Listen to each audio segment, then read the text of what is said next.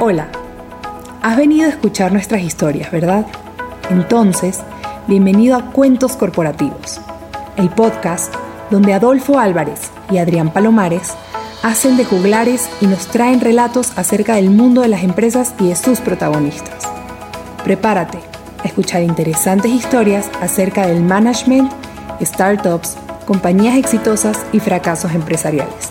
Pon a tono tus oídos y disfruta de este nuevo capítulo de Cuentos Corporativos. Y como todo cuento, este también empieza con un había una vez. Que lo disfrutes. Hola a todos y bienvenidos a un nuevo capítulo de Cuentos Corporativos. Somos Adrián Palomares y Adolfo Álvarez y nos sentimos muy contentos de que nos estén escuchando. Como saben, Cuentos Corporativos es un espacio en donde se relatan historias acerca de empresas, con el fin de reflexionar sobre sus miedos, sus retos y las oportunidades que tienen para ser mejores organizaciones. Y dicho esto, comenzaremos con este nuevo capítulo y para hacerlo lo haremos diciendo como es tradición en este espacio. Había una vez una joven visionaria que quería cambiar el mundo por un entorno más saludable, que identificó que solo mediante las empresas se podría impactar en la salud. Ella es de abuelo francés y con una licenciatura en lengua y literatura hispánicas. Es ahora una reconocida promotora de la salud. Ángeles de Gives es presidenta del Consejo Empresarial de Salud y Bienestar. Es gestora de cultura desde hace 11 años ha dirigido la asesoría estratégica y el desarrollo para la implementación de programas de promoción para la salud, para la edificación de una cultura de prevención. Es experta en la disciplina de comunicación como productora y divulgadora y es también coach certificado en la corriente transformacional. Bienvenida, hoy tenemos entonces presente a Ángeles de Gives, quien además, como hemos mencionado, eh, viene hoy con una combinación, lástima que no la pueden ver, con unos hermosos lentes lila o rosa que combina con su vestido también del mismo color, con una enorme sonrisa y nosotros muy contentos de tenerla con nosotros. ¿Cómo estás, Ángeles? Estoy feliz, encantada de estar con ustedes. Sí, muy combinadita, la verdad es que estos lentes ya tienen un ratito con tu servidora y bueno, me encanta el color, hasta los labios los traigo combinaditos con este color lila. Excelente. Bueno, y como se podrán dar cuenta, Ángeles es una persona con, mucha luz, con muy, eh, con mucha energía. Y de ahí parte la primera pregunta de este podcast. Queremos conocer a Ángeles. Entonces, Ángeles, cuéntanos de ti. ¿Qué nos puedes contar de tu vida personal? Ay, qué padre. Siempre, siempre hablo mucho y esa pregunta es complicada, ¿no? Contestar quién es uno. Eh, yo diría que soy un ser que está, un ser que está haciendo. Es decir, creo que soy una persona así con mucha energía, me lo comentan mucho. Me encanta el café, no sé si tiene que ver con ello, entonces siempre estoy muy pilas. Em, una persona que trabaja mucho, una persona convencida de que la promoción de la salud es eh, su misión de vida. La verdad es que es mi propósito en la vida y lo hago con, con, mucho amor, es genuino. Eh, yo creo que es maravilloso. Ángeles es una persona que ha encontrado su propósito de vida y creo que de ahí la, la franca sonrisota. Ángeles, em, ¿qué nos puedes contar de, tu vida, de tu vida personal? Adolfo y yo tenemos ya el gusto de conocerte, pero ¿qué nos puedes platicar sobre todo para nuestros escuchas? Ah, Adrián, y creo que valdría la pena mencionar en qué momento conocimos a Ángeles tú y yo, ¿no? Sí, sí, sí, este, pues yo creo que nos conocimos Ángeles a lo mejor unos ocho años atrás, más o menos, cuando eh, justo la iniciativa del Consejo Empresarial comenzaba Así es. Todavía era mucho un, sueño, ¿no? Y se estaba un poco gestando, Ángeles. Y, también vale la pena decir que en ese momento Adrián era el director de marketing de Sodexo y yo era el director de marketing de Danred. Entonces eran empresas competencia de las más fuertes que hay en el mundo y justo en ese momento conocíamos a Ángeles, que además estaba comenzando con esta gran iniciativa. Entonces todas las empresas querían participar. Sí, no, gracias. Qué bueno que ponemos el contexto. El, el, consejo tiene ya una década. Yo en el tema de promoción de la salud llevo tres lustros. Em, el tema acá, y qué bueno que lo comentan, es que siendo ustedes competencia, siempre pudieron y han podido convivir, porque pues me encanta que tanto Sodexo como Edenred siguen siendo afiliados del Wellness Council. ¿Qué pasa? Que es una iniciativa que se va mucho al balón.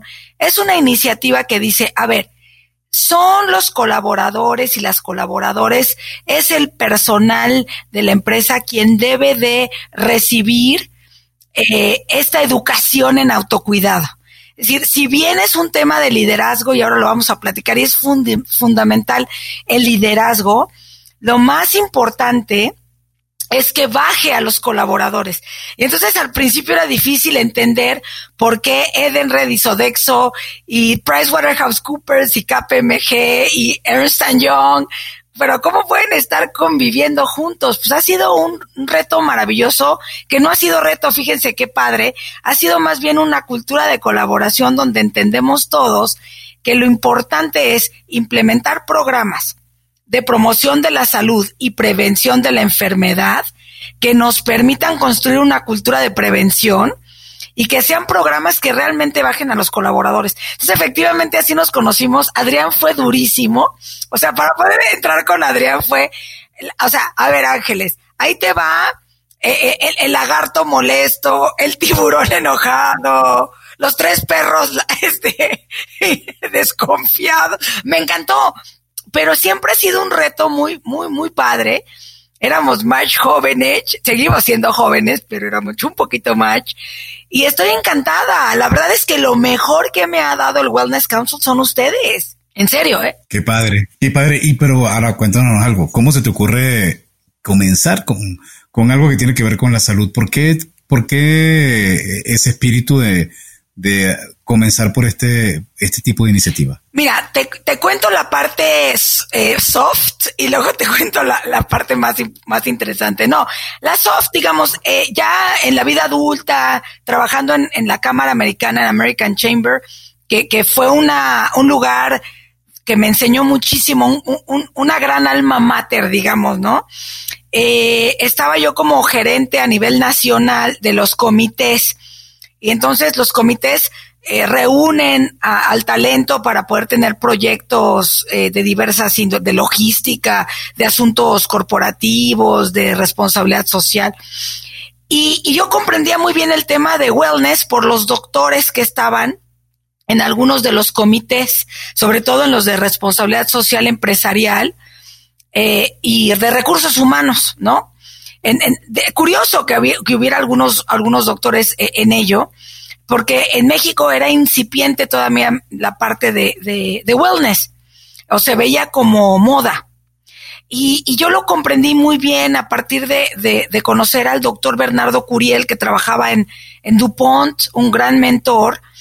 Eh, y entonces empecé a darme cuenta y en ese, en ese eh, momento eh, llegaron a la Cámara Americana tres estadounidenses con un proyecto de wellness, todavía no tenían muy, muy claro qué, qué se quería hacer. Y, y la verdad es que se entendía que, que, que no estuviera claro porque ellos habían venido a, a formar un, una, una comisión, digamos, una comisión más de HIV para, para, eh, eh, para poder fortalecer los programas eh, de otro tipo como de, de HIV, que en México, la verdad, si bien si era un tema, no era el tema fundamental. Las empresas comentaban, nuestro tema son las enfermedades crónico-degenerativas, ¿no? Diabetes, eh, eh, problemas cardiovasculares. Entonces lo comunican y a mí me apasiona. Ahora, ¿por qué me apasiona? Porque tengo una historia eh, particular donde, pues sí, tuve familiares muy queridos, que sufrieron de, de ciertas enfermedades crónico-degenerativas. Y particularmente les voy a decir siendo amigos y porque me encanta el chisme y porque si yo puedo, cualquiera puede, y ese es mi dicho, y además también digo que soy el amor de mi vida y entonces en ese descaro, porque yo eh, soy una, una codependiente, es decir, yo, yo soy, yo tengo un tema de dependencia emocional que afortunadamente tengo ya muy entendido, llevo muchos años en terapia, a los 24 años abro un grupo de comedores compulsivos, eh, bajo 25 kilos, y luego me doy cuenta que ese es un síntoma de algo, eh, que es un síntoma, y, y, en realidad es una dependencia emocional. Los, los, los, los hijos o los, eh, los que venimos de un ambiente familiar donde hay ciertas enfermedades que podrían ser, este, por ejemplo, como el tema de, cierta, del alcoholismo, etcétera.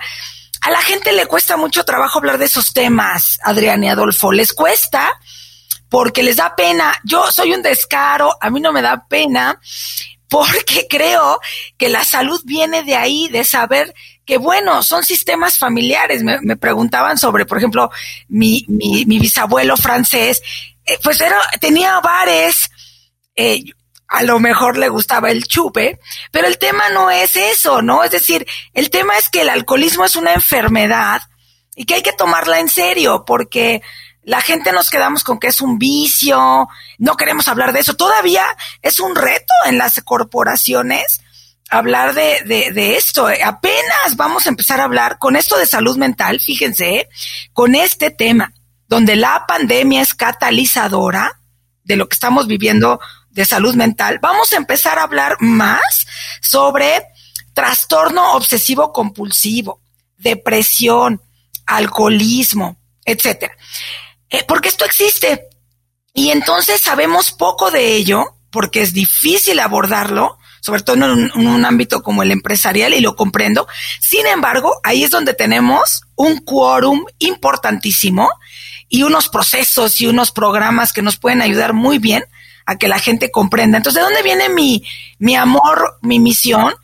Pues yo, yo tuve tíos que, que, que vi eh, sufrir eh, este, esta enfermedad del alcoholismo. Eh, yo les digo tal cual, eh, tuve este tema de, de, ser comedora compulsiva, de, de, de sí eh, tener a la comida como un medio de satisfacción emocional eh, pero realmente tiene un fundamento en la dependencia emocional, en una muy baja autoestima. Y entonces digo, chicos, si yo pude quererme, soy un descaro de amor conmigo hacia, hacia mí misma ahora, y me abrazo y me beso y, y me quiero y me cuido y, duermo siete horas. Y, y, y, bueno, mañana este, voy a estar en un programa de autocuidado, por ejemplo, que me honra que me digan, porque autocuidado es precisamente todo esto, ¿no?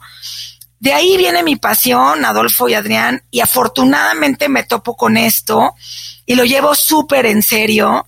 Este, me lo tomo muy en serio, tan en serio que me han dicho directores, oye Ángeles, ¿es en serio? Les digo, no, pues claro que es en serio, ¿no? Porque es complicado educar autocuidado. No sé si, si estoy respondiendo la, la pregunta. No, no, muy, muy claro, la verdad, Ángeles, y se ve, se, se nota con todos los que platicamos contigo la, la pasión que esto significa para ti. Oye, eh, ahorita que comentabas de salud, pues hablabas un poco de la parte mental, de la parte de depresión, de ansiedad, pero salud incluye muchas cosas. ¿Qué, qué debemos de entender por salud y bienestar empresarial? ¿A qué se enfoca eh, todo este tema o este término de salud y bienestar empresarial? Mira, yo creo que tiene mucho que ver, muchísimo que ver con que haya un liderazgo que comprenda que le, va muy bien si toda su gente está sana, eh, definitivamente. Y entonces es un tema de estrategia de negocio, ¿sí? Visto desde el punto de vista empresarial, donde como líder comprendo que tener esta población sana, que pueda migrar de hábitos poco saludables a hábitos verdaderamente saludables, me va a generar muchísimo, me va a generar eh, un engagement, o sea, una lealtad, una fidelización importante, me va a generar eh, muy, muy baja rotación entonces, me va a procurar un talento maravilloso, voy a poder crecer equipos de una forma espléndida y voy a cambiar vidas porque esto no se educaba, no se nos educaba para ser saludables. ¿Qué es ser saludable? Bueno, primero como homínido, entender que no es negociable que se duerman cinco horas. Ta, ta, ta, ta. O sea, toda esta banda que dice, yo duermo cinco horas y así la hago, pues yo no sé qué especies sean. Yo soy Homo sapiens, soy un homínido, y los homínidos necesitamos dormir entre seis y ocho horas dependiendo de nuestra edad. Entonces, la verdad ahí no es negociable. Luego también tenemos este tema de nutrición consciente y tenemos el tema de actividad física. Entonces, un, el autocuidado y tener estos hábitos de, de salud van de tener estos tres pilares fundamentales, que es un ADN, ¿no? Actividad física, descanso y recuperación y nutrición consciente. No es aislado, tienes que saber, lo tienes que hacer de forma integrada para entonces poder también tener una buena salud mental. Mucha gente tiene mucho estrés porque tiene mucho cortisol en la sangre, producto de dormir 4.5 horas diariamente. Voy a tener que revisarme. Yo debo tener 4.5, 4.3. Mira, lo bueno, Adolfo, es que yo siempre te he visto muy cordial, muy contento, pero sabes que sí te cambia la vida dormir, ¿eh? A, mí, definitivamente. Y además, ¿por qué no, por qué no dormir? O sea, ¿por qué no? Aquí la pregunta sería, ¿por qué no procuro esos, esos hábitos saludables de un estilo de vida que me van a permitir, así como el ahorro que tengo, ¿no? Voy ahorrando año con año para mi retiro. ¿Por qué no tengo una cuenta de salud y bienestar para mi retiro? ¿No? Porque quiero tener 75, 80, 85 años y poder entonces, eh, pues, llegar bien. Sí, tener este, mi, mi dolor de rodilla, pero no tener un accidente cerebrovascular. Totalmente diferente. El tema es que yo, en mi caso, tomé como, como hábito despertar todos los días entre 5 y 5 y media de la mañana y, con el deporte me ayudaba también a dormir.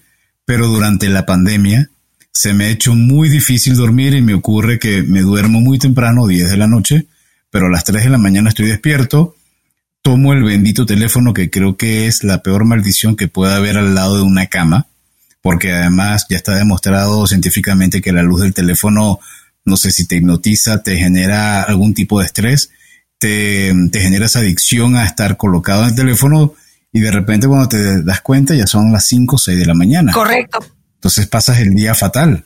Sí, y sabes que lo bonito es que ya lo tienes identificado. Me parece que el tema es que si te dormiste a las 10 y te estás parando a las, a las 3, son 5 horas, ¿no? Entonces necesitarías eh, una horita más para empezar a aumentar a seis, a seis, a seis, y luego quizás le vas aumentando media hora más.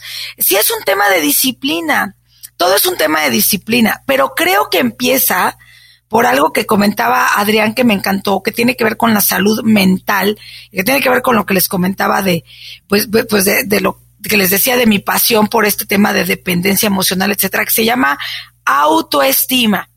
Es fundamental, es decir, es, de verdad es fundamental entender que no va a ser salacadula, salchicomula, que no es mi mamá, que no es mi papá, que no es mi esposo, no es mi esposa, no es mi hermano, no es Pachoncito, mi perrito adorado, responsable de mi salud, sino que soy yo.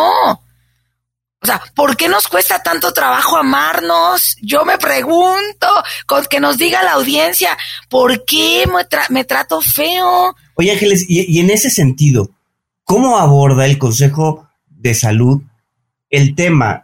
No, el enfoque no es solo la parte de autoestima. ¿A qué se dedica realmente el Consejo? Claro, claro, no te estoy dando como la parte soft, que ahora también sabes que lo padre es que va a dejar de ser soft, está en la parte de re, reskilling, ¿no? Estos softs que, que ya, no, no, no, ahora ya eh, son mucho más duros de lo que se pensaba. Sin embargo, ¿cómo llegar, cómo llegar a, una corporación que quizás, o alguna organización cualquiera, ¿no? Que, que pudiera no, no estar muy familiarizada. Bueno, lo primero es comentar que es esencial contar con una estrategia eh, de negocio donde lo que comentaba, tu población es sana. Entonces, me parece que el financiero te dice, a ver, si me gusta, si me, bueno, recursos humanos se interesa, van con el financiero y el financiero dice, ayúdame, a ver, Ángeles, ayúdame con tu equipo a ver cómo podemos implementar, implantar esto. Bueno, a ver, ¿qué te parece si empezamos si, la, si es muy tradicional la empresa, empecemos con, con temas de actividad física o de nutrición. ¿Por qué? Porque son muy visibles. Y si, y si el financiero está invirtiendo, pues es muy importante porque dices, ok, voy a invertir en que la gente baje de peso. Es muy visible cuando la gente pierde kilos, que lo importante es perder grasa más que kilos. Pero eso hay que tener la paciencia porque es un tema educativo donde vas educando a las personas. Por otro lado, el, doctor de la empresa se empieza a poner súper contento porque en vez de tener que ser un consultorio que reacciona con pastillitas al problema de la gente cuando llega y que me duele el estómago, que, que me duele tal, que tengo problemas este, de postura, ergonómicos, mejor invertir en una cultura de prevención, totalmente, ¿no? Y entonces se empieza a hacer un control de la enfermedad, un disease management, o sea, un control, donde empiezo con una, un circuito de salud que le llaman ferias de salud, ¿sí? Donde entonces la gente, qué maravilla, porque conozco mis números. Creo que a tu pregunta, Adrián, lo más importante es que la población de la, de la empresa, institución educativa, del sector que sea, la organización, haga que su gente conozca sus números. Es decir, y ahí les voy a poner un ejemplo padrísimo. Tienes a los chicos de veintitantos años y les dices, oye, yo tengo un Android, pero me quiero comprar un iPhone. ¿Qué me recomiendas? Bueno, y los chavos se desviven. No, mira, Ángeles, mira, ve a comprarte tal cosa y, Mac es mejor y, que acá y que Apple, perdón, Apple y no sé cuánto y chucuchún. Ajá. Y les pregunto una serie de cosas y me contestan cosas sofisticadísimas, que si los gigas, que si esto, que si cuánto, que cuánto sube, que cuánto baja, que si. Y les digo, muy bien, oye, ¿cuál es el nivel de azúcar en tu sangre? Y nadie lo conoce, ¿no? Y nadie lo conoce, ¿no? Y los grillos, como los grillos. Ok, entonces es más importante tu teléfono, qué interesante. ¿Qué kilometraje tiene tu auto? ¿Qué auto manejas? Eh, cada, ¿Cada cuánto tiempo lo llevas a, a, que le cambien el aceite, a que, a que no le chequen todo? Eh? y te contestan, ¿y cuándo fue tu último check-up? Ah, Chihuahua, como diría mi mamá que es norteña, ¿no? Este, resulta que, que el teléfono y el auto son más importantes que mi salud, yo ya no entendí nada. Eso es un tema de prioridades. Entonces, si yo logro como líder que mi equipo comprenda que tiene que conocer sus números, y doy el ejemplo y modelo conducta y yo los conozco, es, es estar educando autocuidado como estrategia de negocio, ¿eh? Porque yo sé que los que nos escuchan como eh, empresarios y emprendedores, bueno, no, que se entienda, ontológicamente debería de preocuparnos, deberíamos ocuparnos por el simple hecho de ser seres humanos, pero no me voy a meter por esa parte, simplemente como estrategia de negocio, no vas a tener rotación, no vas a tener mínima, vas a tener colaboradores sanos y fieles y además vas a saber que, o sea, vas a poder medir presentismo también, que es cuando la gente está, pero no está. ¿no? Pero ahí te va, ahorita justo que lo acabas de decir, donde los jóvenes, y diría que todo el mundo tiene una aplicación para decirte cómo está la memoria de tu teléfono, cómo está, cuándo fue la última vez que llevaste a revisión tu coche. Toda esa información la tienes. Ahora, Ángeles, que, que eres de conocedora del mundo de la parte del wellness, ¿tú conoces alguna aplicación donde una persona sepa la última vez que se hizo un check-up médico, la última vez que fue el dentista, la última vez, en el caso de las damas, que fui al, ginecólogo, etcétera, que, que, te lleve como que todo tu entorno de salud y tú digas, ah, sí, verdad que se fue hace un mes que fui al dentista, ya debería tocarme limpieza. Yo no la he encontrado. No sé si tú la conoces. Mira, yo, yo creo, Adolfo, yo creo que tienes razón. Sí hay, sí, ahora he conocido, qué bueno que me, comentas. Hoy me invitaron a, a, una presentación de una plataforma muy sofisticada. Eh, en televisión abierta, Apple está haciendo unas, unas comerciales muy, muy fuertes sobre sus aplicaciones. Mira, no dudo que lleguemos a ese tipo de aplicaciones. Sin embargo, ¿qué crees? Si yo no tengo una educación basada en la importancia de mi propia salud, así me lo diga la aplicación y sea como mi mamá postiza, me va a valer la vas a meter debajo, Sí, la vas a meter debajo de la cama. Me va a valer, me va a valer porque voy a decir, pero ¿cómo? aunque mi aplicación me diga que tengo que ir al ginecólogo, estoy ocupadísima, tengo muchísimo trabajo. Es un tema de prioridades, esto es un tema de cultura. Y yo sí vuelvo a esa parte donde tenemos que enseñarle a, a, a todos, desde esto va de, baja en cascada, la importancia de cuidar tu salud es real. Eh, tenemos un taller en el, en el consejo que se llama la salud como un valor, precisamente porque hay quien dice la puntualidad, ¿no? O sea, a ver, a una reunión si me invitan a las 8, tengo que llegar al, a las 7.45. Y eso es ser puntual, ¿ok? Perfecto. Eh, una serie de, de, valores que tenemos como la integridad, eh, la puntualidad, la congruencia, la lealtad. ¿Por qué no tenemos la salud como un valor? Increíble. O sea, es que si no, no tengo lo demás. Eh, y, y no es exagerado, realmente nos hemos dado cuenta. Sin embargo, ha habido una cultura, esos son usos y costumbres. Por eso mi labor es de gestora de cultura. ¿Cuál sería la labor, como lo comentaba Adrián? Si es cambiar ese, ese mindset, si es cambiar ese chip, esa forma de pensar y decir, no te sientas culpable fíjate, no te sientas culpable por poner a tu salud primero. Se vale decir, ya voy a cerrar la sesión, ya me voy, porque tengo que ir al dentista. Bueno, o sea, ¿dónde está el pecado? Totalmente. Oye, pero, pero en realidad tú ves que las empresas opinan de esa manera, ¿no? Ya, ya quiero ver a muchos de los que nos escuchan que de pronto dicen, oye, tengo que cerrar la sesión, ya me voy, voy a ir al dentista. ¿Cuál va a ser la reacción de sus jefes, de las empresas? ¿Tú, tú cómo lo ves en México? Mira, la verdad está, eh, sí, qué buena pregunta. El consejo tiene 103 empresas. Eh, activas 103 y son 115. Y digo, y digo eh, activas porque tienen un programa de promoción de la salud, las demás estamos ayudándoles a que, la, a que lo implanten. A ver, no somos un referente, quiero decir, no, referentes sí somos, corrijo, no somos una muestra significativa en términos del tamaño. La verdad es que hay empresas que tienen unos programas muy sofisticados. Me voy a atrever a decir una que es el colmo de lo sofisticado. De verdad, Procter Gamble, bajo la dirección del doctor Jorge Morales, es una joya en México y en Latinoamérica. Me atrevo a decirlo porque tengo, eh, porque tengo la auditoría en la mano, ¿no? O sea, porque tengo los papeles en la mano de su programa de Vibrant Living, eh, de, promoción de la salud. Ahora, eso es, ese es como el top, uno de los tops.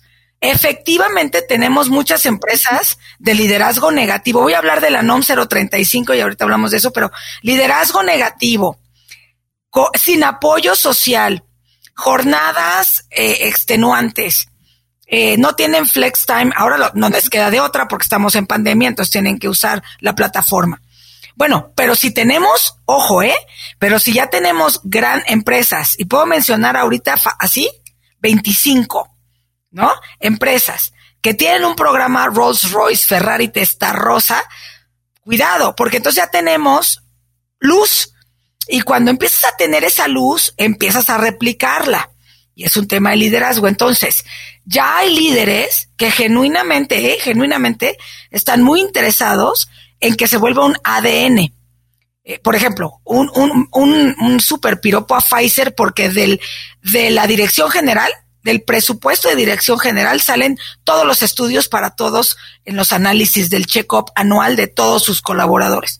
O sea, ya lo tienen en el ADN, ¿no? Ahora, ¿qué pasa? Si hay líderes que, bueno, hay líderes que, que no tienen ni siquiera los contratos de sus, de sus trabajadores, ¿no? Es decir, a ver, entonces, vamos a tener que profesionalizar. Y me parece que el tema de salud, y por eso es tan, tan relevante en este tiempo, se está volviendo una parte de governance, de gobernanza súper importante, donde hay que tener una política de bienestar, donde está ligada a las estrategias más vitales del negocio, donde se vuelve todo, todo un tema de procesos de mejora tan importantes como, como, como el compliance, ¿no? Como, como, como todos los procesos que podemos tener más delicados en una organización, que antes se veía como, bueno, como en tiempos modernos la película de Charles Chaplin, ¿no? Y, seguimos ahí, o sea, sí hay empresas que, que no han medido eh, esta jornada laboral. Oh, surprise, surprise. Yo sí creo, sinceramente, que la NOM 035 como las baterías que tiene el, Ministerio de Salud de Colombia o de Argentina o en otros países, o sea, porque no, no, no, no, no es nuevo, sí va a ayudar a que empiece a permear esta cultura donde, oye, es que, es que vamos, como lo dice la, la, NOM muy claramente, o sea, primero vamos a ver todo el tema administrativo. O sea, no me voy, no, no me digas todavía eh, qué problemas tienen a nivel de salud mental tus colaboradores si quieres, Ve, dime, la 035 lo que te está diciendo es, tienes política de bienestar, tienes muy bien todas las funciones de los, los perfiles, todas las descripciones de tu personal. Eh, sí, es que es muy importante la parte administrativa y una fundamental. ¿Has comunicado esta política de bienestar a todos tus colaboradores y colaboradoras, a todo tu personal? Entonces, a ver, quizás la 035 en ese sentido, lo que tiene de maravilla es que entonces uno, uno pueda enfocarse en la importancia de bajar esa cultura ¿no? De, de, de, de, cambiar ese estado mental y que sea cultural y de bajar esa cultura, ¿sí? A los colaboradores. Pero ¿cómo lo hago? Con un liderazgo positivo, con un liderazgo que no sea negativo. ¿Cuál es el liderazgo negativo? El de los jefes. No, pues ¿cuál es el problema? Yo no me meto, hago lo mínimo indispensable, y que trabajen, que trabajen, porque así sea sábado o domingo yo les mando correos porque no tengo vida personal. A ver, o sea, sí es un tema muy importante que empieza con los líderes. Entonces, me parece que afortunadamente empieza por ahí, porque entonces Adrián y, Adolfo puede haber un camino donde un líder, uno que era jefe, comprenda que no necesita vaciar su ansiedad en sus en sus, en su personal enviando correos en sábado a las 3 de la tarde, que por Dios santo, ¿quién te lo va a contestar? Que yo sé que Adrián no, porque está con sus niñas y su esposa, y eso es lo que tiene que hacer, porque el hombre tiene vida personal, por supuesto. Y eso lo que contribuye es a generarte una ansiedad, estrés, que entonces no permite descansar, la gente respondiendo correos los fines de semana es fatal. fatal. La gente tiene que tener su espacio para descansar, para recrearse, para hacer deporte, como decías tú al principio, para quererse uno mismo y entonces eh, la NOM 35 tiene un, tendría que verse más bien como una oportunidad que tienen las empresas para poder recapacitar sobre ese punto y no solo un elemento que me van a castigar si no la cumplo. Exacto. Y además creo otra cosa, creo que también es la oportunidad del, del colaborador y de la colaboradora a ser mucho más proactivo y a dejar también el papel de víctima. Y ahorita qué bonito, porque voy a hablar de corresponsabilidad, ¿no? Hablé de líder, y, de aquellos que son jefes, pues cavernícolas. Pero ¿qué pasa con el personal que todo lo soporta? Que, que, que también vale la pena. Y, y, sé que me están escuchando y, oye Ángeles, pero tengo tres hijos y, y, y mi trabajo depende de esto. Yo lo entiendo. De veras sí lo entiendo. Todos tenemos esa necesidad. Sin embargo, sí es importante que, que aprendamos a poner límites también desde la parte de corresponsabilidad, porque yo sí he visto ejemplos de, de puestos eh, muy, mandos medios estratégicos, no solo operativos, o que tienen ambas partes, que ponen límites y que dicen, no voy a contestar. No voy a contestar porque es domingo a las 8 de la mañana, contestaré lunes a las 8 de la mañana. Y también se puede dialogar, o sea, también hay que ser corresponsables. Es decir, no tampoco también esta cultura donde de pronto me victimizo y no puedo hacer nada al respecto. Entiendo que es muy complejo, ¿eh? No lo estoy minimizando. Sin embargo, ¿qué te parece si tú tomas acción, no te victimizas y también educamos a los, a los jefes para que se vuelvan líderes y no haya ese liderazgo negativo?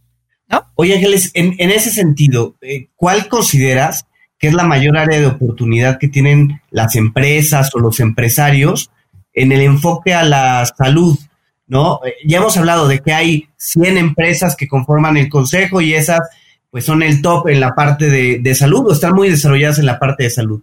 Pero dentro de toda la población de empresas que hay en el país o en Latinoamérica, ¿cuál considerarías que es la mayor área de oportunidad? Sabes, eh, es, una pregunta muy linda porque lo estaba reflexionando hoy precisamente en una sesión sobre la NOM 035, estaban reportando eh, los resultados es entender que es una cultura de prevención.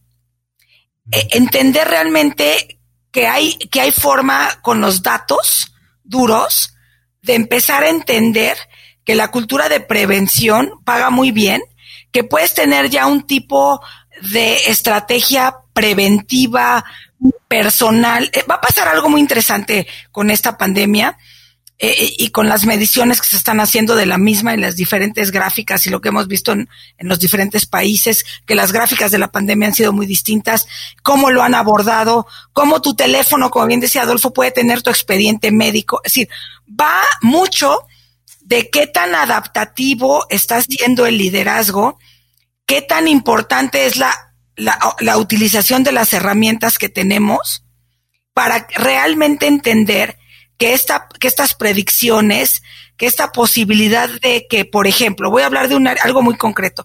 Tengo un área de compensaciones en la empresa, ¿no? Y beneficios.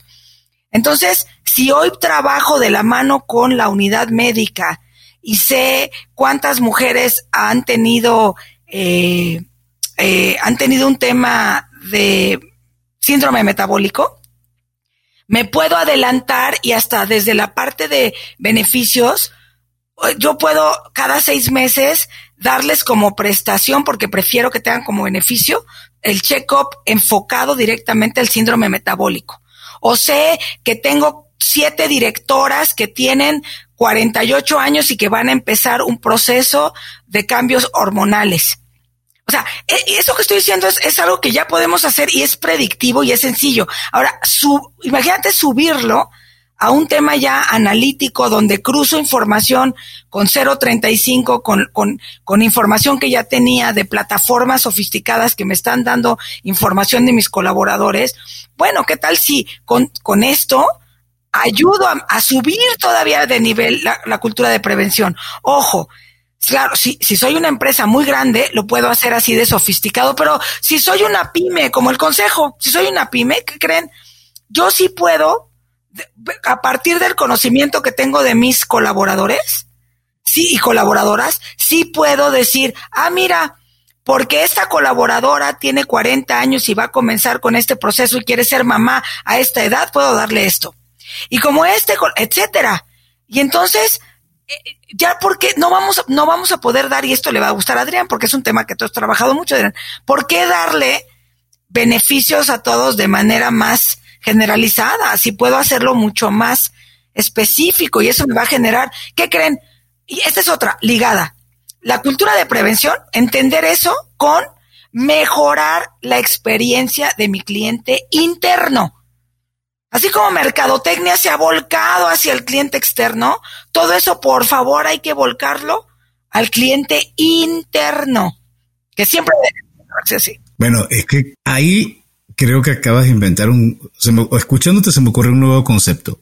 Así como existe el CRM, que es el Customer Relationship Manager, imagínate que ahora Ángeles inventara un ERM, Employee Relationship Management donde pudieras tener toda la información, pero no solamente tener los expedientes de los trabajadores, sino que sabes específicamente por qué yo le voy a dar eh, esta prestación a este chavo que es soltero y qué va a hacer con esto cuando podría de repente aprovechar más una prestación en vez de, puede decir algo que a lo mejor me van a regañar en mi trabajo, pero en vez de darle la prestación de despensa, le doy una prestación para que vaya y se ejercite en el gym, porque su problema no es realmente ir a comprar comida, su problema es tener un espacio donde hacer ejercicio o bien lo que mencionabas de ese tipo de consultas o bien si sabes que tiene alguien dentro de su familia con problemas de azúcar, entonces apoyarlo para mm, eh, ofrecerle información, etcétera, pero que el empleador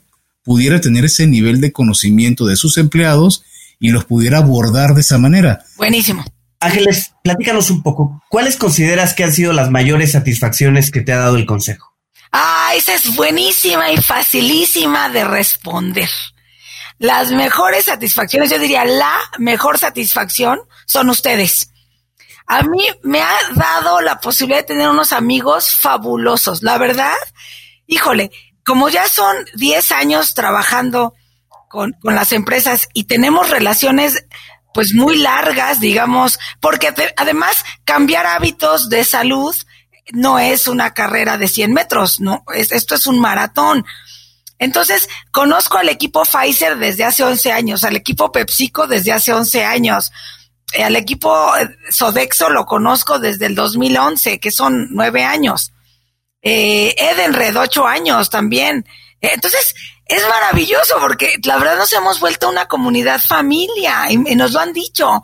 Esto es una familia. Y entonces de pronto es maravilloso hablarle al doctor Morales, por ejemplo, decirle, doctor, fíjese que la doctora Tania Vieira de Xerox, con la que la conozco de siete años, eh, tiene una duda. Ay, no, pues que me llame, ¿no? Entonces, de veras se ha vuelto una comunidad maravillosa y creo que ahí también está la clave para poder hacer los cambios. Porque de pronto se nos olvida que los homínidos somos de relaciones y de credibilidad y de confianza. Entonces creo que lo más que me ha regalado es comprender que mi labor como presidente del consejo, como vocera, es ser vinculadora, facilitadora. Y que si se me prende el foco es porque escucho mucho talento, pues me, todo el mundo me educa, es decir, todo el mundo me dice y yo también le digo, y es una cultura de colaboración fantástica donde lo que queremos realmente es dejar un legado para México y para Latinoamérica, donde haya, y el mundo, ¿no? Por supuesto, comenzando por México, que qué bueno, si funciona en México, pues puede funcionar en un montón de lados, porque pues acá traemos un tema de crónico degenerativas fuerte. Entonces, bueno, ¿por qué? Porque hay mucho talento que está compartiendo talento. Eso es lo mejor que me ha dado. Grandes amigos, grandes mentores, eh, una comunidad maravillosa, una familia, literal. Qué, padre. Y, Ángeles, ¿no crees que ya es hora de que el Wellness Council empiece a saltar las fronteras? Sí, por supuesto, por supuesto. Mira que eh, hay un hay un plan de abrir en Colombia. Ya ya tenemos ahí hemos ido, hemos platicado eh, básicamente Colombia. Eh, también hay plan, y, y, yo no sé, yo creo que debería haber en Estados Unidos hay cosas que se deben de hacer, porque también tienen un, un reto enorme.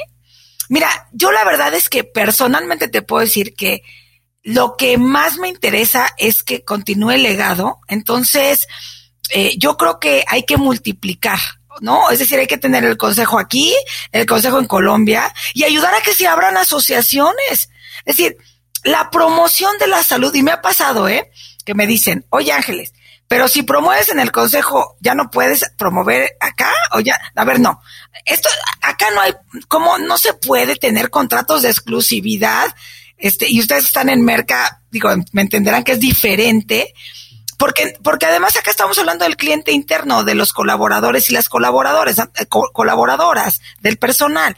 Entonces, es decir, no, hay que promover la salud donde sea, ¿no? En todos lados es una cultura de prevención. Eso sí, las poblaciones son diferentes. El reto que tiene Argentina no es el reto que tiene México, eh, qué parte de México, eso sí. Pero al final queremos que la calidad de vida mejore y que haya un, un estilo de vida diferente basado en hábitos saludables que permitan ver a la prevención como hacemos igual con, con toda la salud financiera y los temas de ahorro, como decíamos, ¿no? Yo creo que por ahí va el tema. Oye, oye Ángeles, em, ahora se han puesto de moda los rankings de las empresas, ¿no? Y a muchas empresas les gusta estar en el listado de, de este, las mejores empresas de tal tema y de otro. ¿Cómo aseguran ustedes en el Consejo que realmente se genere valor a los participantes, que no se vuelva en una iniciativa de marketing para estar ahí solo en el listado, que realmente haya beneficio. Para no salir bien en la foto solamente. Exacto. Sí, sí, para que no sea mediático, nada más, ¿no? Y temporal. Qué buena pregunta, gracias por hacerla, porque efectivamente, mira, algo que yo he comentado y me llevo muy bien con gente de los rankings, ¿eh? De pronto aparecen en el 1, luego en el 15, luego el siguiente año ya no están, luego otra vez en el 2, o en el 1, y luego ya, a ver, no. Eh, lo que ha hecho el, el, consejo, y lo voy a, y me voy a echar una flor porque eh, toda la ruta eh, educativa la generó acá la de Gives con consultores, por supuesto, muchos de tecnología porque piensan bien bonito, son muy secos y son bien marcianitos, pero son un encanto. la realidad es que, a ver, ¿cómo hacemos? Pues es una escuela es una escuela, es decir, tú tienes el primer nivel que es responsabilidad, que crece a desarrollo. Responsabilidad es dar respuesta. Que el líder diga, sí vamos a entrarle, sí me hago responsable. Y después hay un desarrollo del programa y tienes al menos un pilar, el de actividad física o el de nutrición, muy concreto, ¿eh? Y luego tienes un crecimiento de ello y luego se consolida. ¿Qué pasa? Dices, ok, ya, ya lo veo como un sistema la salud como un sistema, el ADN del que platicábamos. Y luego hay un modelaje de conducta donde los líderes realmente comienzan a modelar, se sostiene esa, esa conducta, se expande de 25% a un 40% en la población. porque Son programas que deben de bajar al, colaborador y a la colaboradora, si no, no tiene sentido, que, que, tienen que bajar al personal. Y luego llegas a un, a un momento donde ya tienes una cultura donde al menos el 40% ya entendió de qué va y luego te vuelves un mentor y claro, hay que aumentar ese 40 poco a poco, ¿no? Entonces, si tienes esta escuela, ¿qué es lo peor que te puede pasar? Y esto sucede, que de pronto haya cambios internos, que se vaya el líder y entonces ok, estaba yo en nivel 2, desarrollo, pues otro año me voy a quedar en nivel 2. Lo peor que me puede pasar es que no suba, pero no puedo bajar, o sea, porque, o porque hubo un joint venture, ¿no? Entonces de pronto, pues ya se fue el director, ya llegó otro. Entonces ese año, lo que sucedió es que no avancé, pero tampoco retrocedí. O sea, y, y, y por eso es que tenemos empresas que conocemos de ocho años y que ustedes van viendo cómo van subiendo, porque es tal cual, primero, segundo, tercero, secundaria, la prepa, ah, me gradué, es una escuela, está funcionando así, literal, ¿no? Entonces, pues vas cubriendo ciertos requisitos y la verdad es que nos ha interesado mucho el ranking. Nosotros no somos, sí lo publicamos y demás, pero como te das cuenta, no somos de pónganlo por todos lados. Estaría bien si tú gustas, lo haremos posteriormente. Lo más importante es que realmente funcione, que realmente veas los resultados. Es una escuela. esa es la idea. Y, y ahora que estamos en pandemia, ¿qué ha pensado el Consejo para adaptarse a esta nueva normalidad y entonces tener un nuevo modelo de si aplicara de, Wellness Council? ¿Crees que puede haber algo así? Bueno, claro, porque además ya ya no, es decir, eh, llegó esta pandemia para decirnos que viene otra. Es decir, sí, dijo, y, que tenemos que tener esta continuidad de negocio. Mira, ¿qué pasó? La verdad es que quienes, quienes ya consideraban el, el, el, esta plataforma y todo el, tema de home office, ¿sí? O de trabajo vía remota, ¿no? Home office es particularmente en casa, ¿no? Que es lo que está sucediendo por la pandemia. Pero bueno, antes nada más vía remota como una continuidad de negocio. Bueno, va a tener que verse ya también como una forma de trabajo, continuidad de negocio hasta dónde, o business during pandemic, during la contingencia X, ya sea huracán, ya sea, y entonces poder entender, fíjate qué padre, hay que educar entonces, hay que irnos a las áreas de capacitación, al upskilling y al reskilling de autogestión. A ver, pues como el huracán, ahí viene el huracán, esto pasó, ahora es, no, está pasando bueno, pues me meto donde me tengo que meter, mi búnker, tucutún, tengo que seguir la vida. Bueno, entonces ahora ver el home office como, oye, a ver, vamos a platicar con los colaboradores, vamos a mejorar su experiencia interna, vamos a tener este CRM interno, que ya como, ¿cómo le pusiste, Adolfo? Me encantó. ERM. Which means internal or... employee Relationship Management. Maravilloso. El Employee Experience. Entonces es, o sea, ya lo vemos como parte de, ¿no? Yo, yo creo que definitivamente, y yo creo que ya se está haciendo, ya muchas empresas dicen, esto llegó para quedarse, ojo, otra vez, hay empresas que tienen que ver cómo van, van a ayudar a sus eh, empleados y a sus empleadas a que tengan la plataforma, ¿sí? pero sí es cierto que solo era el 20, 22% los que tenían esta posibilidad. Ha subido necesariamente. También, también porque los chicos tienen que estudiar. Esto ayuda. Porque no solamente son los adultos, sino los chicos que están estudiando, toda la gente está en este, en este tema de usar las plataformas digitales, el, el internet, demás. Entonces, bueno, definitivamente el wellness sí se puede llevar ahí educando autocuidado en términos de responsabilidad. Es, es la accountability, ¿no? Y que tú mismo te monitorees y que mandes tus estudios. O sea, y que, que seas consciente de que, y igual tu aparatito te va a decir, Ángeles, necesitas ir al doc, ¿no? Y yo así digo, ay no, pero no es importante. O sea, la realidad es que, la realidad es que sigue siendo como cuando, mira, la verdad es que es como cuando no teníamos ciertas aplicaciones, ¿no? A ver, este, y, nos las ingeniábamos, ¿estás de acuerdo? Sobrevivíamos. Sí, claro. Todo, todo el tema es un tema de prioridades, priorizar, es lo que creo. Oye, Ángeles, ya nos acercamos pues a la parte final de, de este episodio. Oye, la mayoría de cuentos, sí, la mayoría de los cuentos tienen un final feliz, ¿no? Y vivieron felices por siempre.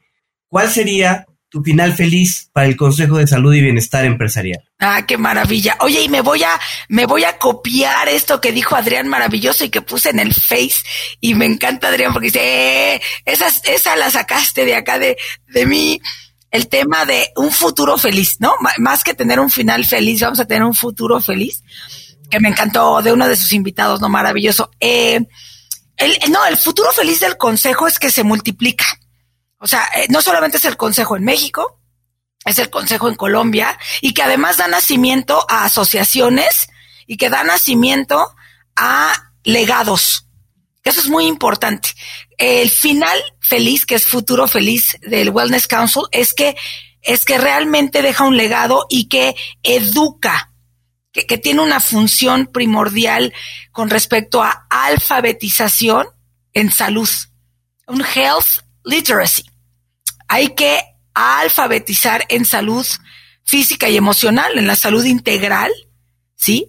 Donde eh, estamos hablando de una nueva era, donde hoy me encanta que los sobrinos chiquitos dicen, no, tía, yo sí duermo, yo sí hago ejercicio, yo sí como bien. Los, la verdad es que los mejores embajadores de la salud ya son las nuevas generaciones y qué maravilla que los que aprendimos en el camino, con mi generación X, que todo lo he aprendido en el camino, todo el tiempo los tres somos X, ¿no? Entonces yo creo que... Los tres. Los tres somos X, entonces es de, súbete, o sea, aprende todo, que si llegó la, la computadora, que si llegó este, que si tiraron el muro de Berlín, que si, que si ahora ya, eh, vamos todo, la inclusión, la diversidad, todo. Entonces me encanta mi generación, entonces seguir siendo así de, con esta plasticidad que, que le da el consejo a México y al mundo, educar, autocuidado, alfabetización en salud integral.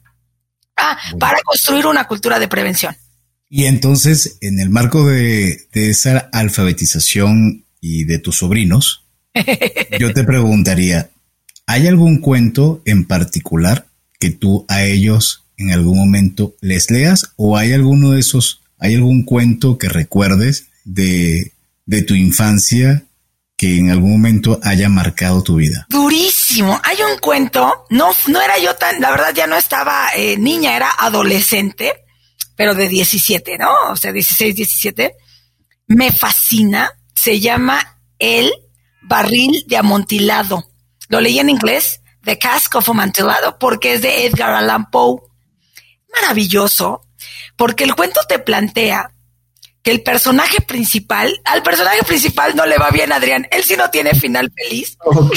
Sí, si es de Alan Poe, no debe tener final feliz. Pero ¿qué crees, Adolfo? No tiene final feliz por su propia decisión. Impresionante. Tú sabes cómo es, o sea, cuando uno lee a Edgar Allan Poe, maravilloso, ¿no? Nacionalismo americano de mediados del siglo XIX. A ver, lo que te plantea es que este personaje por su ego pierde me dejó fría, me dejó muy impactada porque me hizo pensar cuántas veces nos metemos el pie precisamente por una lucha de poder o por por una serie de cuestiones que son emocionales. Ya, ya desde entonces estaba yo, además me gusta mucho leer a Eric Fromm, entonces ya estaba yo metida en esos rollos y bla, bla, bla. Pero ese cuento, de verdad, de audiencia, el tonel, no sé, la barrica de amontilado, Montresor se llama el protagonista. Fantástico. Lean ese cuento de Edgar Allan Poe, porque sí, y, si lo leen en una noche oscura. Y ahorita que estamos llegando a, Halloween y a Noche de Muertos, así que prepárese, ya, ya, ya tienen el dato de la lectura. Exacto, exacto. Oye, Ángeles, y en particular algún libro que nos recomiendes, quizá un poco ya más enfocado a la parte de salud, a la parte de, de tu materia. Mira, a mí, a mí me han gustado los tres de Yuval Harari yo creo que, yo creo que todos ustedes estarán de acuerdo. Todos estamos muy encantados con, con esa perspectiva. Sapiens, sí. sí, con Sapiens, con Homo Deus, no, sí, y con, y con eh, 21 lecciones para el siglo XXI, porque realmente ha puesto un historiador eh, los puntos sobre las IES de, de, de cosas fundamentales que tienen que ver con cómo llevamos a cabo los procesos eh, y, cómo es, y el homínido, otra vez. Y yo creo que también, eh, Richard Dawkins, ¿no? El biólogo, o sea, toda la parte, o sea, yo, yo creo que es muy importante que en, nuestros temas de salud, entender de veras cómo es la especie. Yo, yo creo que nos, no, nos ha faltado en el ámbito empresarial esa evidencia científica que nos, que, que, nos aportan estos grandes eh, pues científicos. Ahora el premio Nobel de Química de estas dos mujeres fantásticas, donde se puede recortar el ADN y puedes como editar, como me impacta, como, como editamos los videos, editar la secuencia del ADN. Dios, pues estamos frente a, una biotecnología de impacto, que eso es directamente nuestra, lo, lo que estamos hablando en salud. Digo, todos los temas que van a venir de biotecnología nos deben de interesar. Cómo producimos el alimento que comemos, que está directamente ligado con tu ingesta y con, con tu salud. O sea, más que nunca tenemos además que reducir las brechas porque este mundo cada vez se vuelve más polarizado en términos de quienes comprendemos todo esto y la tecnología, y bueno, yo medio comprendo, porque esto ya se puso tan sofisticado que ya hay, hay unas mentes muy sofisticadas y de pronto unas donde no tenemos piso en la escuela rural. Entonces tenemos, tenemos ahí el, tema de la ONU, ¿eh? los objetivos de desarrollo sostenible. necesitamos ligar salud y bienestar, con todos estos eh, objetivos de responsabilidad social, necesitamos ser mucho más modernos, ágiles, proactivos, muy, muy ágiles. Eh, necesitamos seguir siendo esta generación X que ahora ya de una plasticidad, ya no es sociedad líquida, ya va a ser una sociedad gaseosa.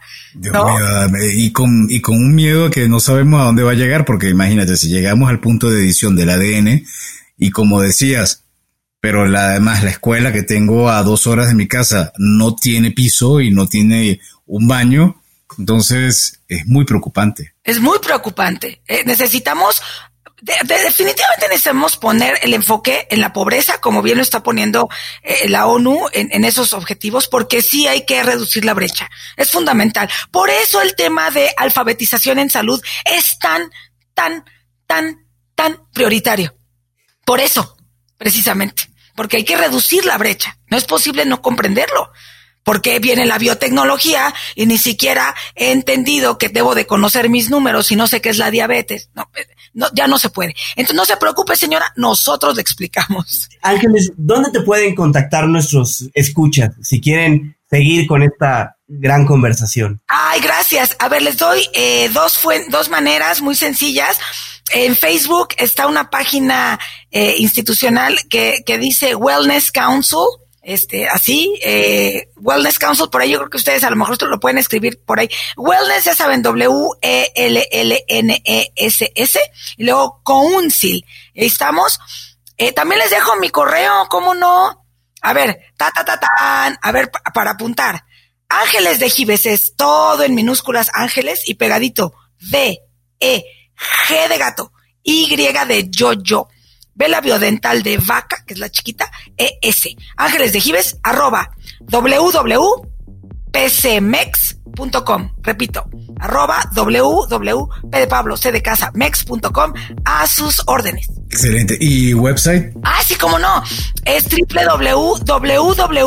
www.pcmex. www, pues ya saben, el www normal y luego www pcmex.com. Excelente. Ángeles, un mensaje final para quienes te escuchan y que no la están viendo, pero estoy seguro que la están sintiendo la sonrisa que tienes en, tu rostro. ¿Qué mensaje nos puedes regalar? Miren, lo más maravilloso que les puedo decir son dos cosas. Que si yo puedo, bueno, primero, si yo pude, si yo pude, salir de un montón de cosas porque la dependencia emocional no es padre. Lean por ahí de codependencia emocional, chicos y chicas. Hay cosas que socialmente aceptamos que no están lindas. Ay, es que me quiere mucho y me controla. Bueno, pónganse a leer de dependencia emocional. Si yo pude, ustedes pueden. ¿Por qué? Y aquí está el mensaje. Tú que me escuchas, tú eres el amor de tu vida. Por más que te ame tu mamá, por más que te ame tu esposo, tu esposa, tu novia, tu hermana, tu mejor amigo, tu mejor amiga, tienes que hacerte responsable de tu vida. Esa es la madurez emocional y eso son alas para volar. Así que lo que más te deseo, escucha de esta eh, maravillosa emisión que agradezco muchísimo Cuentos Corporativos con Adolfo Álvarez y con Adrián Palomares, es tú, tú, tú eres el amor de tu vida. Ángeles, pues muchas gracias por habernos acompañado en este episodio de Cuentos Corporativos. Las empresas, sin importar su origen, razón de ser o tamaño, tienen todas algo en común. Están hechas por humanos. Y mientras más humanos tienen, más historias tienen que contar. Y todo cuenta empieza con un había una vez. Hasta el próximo capítulo. Muchísimas gracias. Gracias por habernos acompañado en este capítulo de Cuentos Corporativos. Ojalá que esta historia haya sido de tu agrado y sobre todo que te lleves ideas y experiencias que puedas aplicar en tu propio universo empresarial. Esperamos que nos escuches nuevamente y recuerda, todos los cuentos comienzan con un había una vez. Hasta la próxima.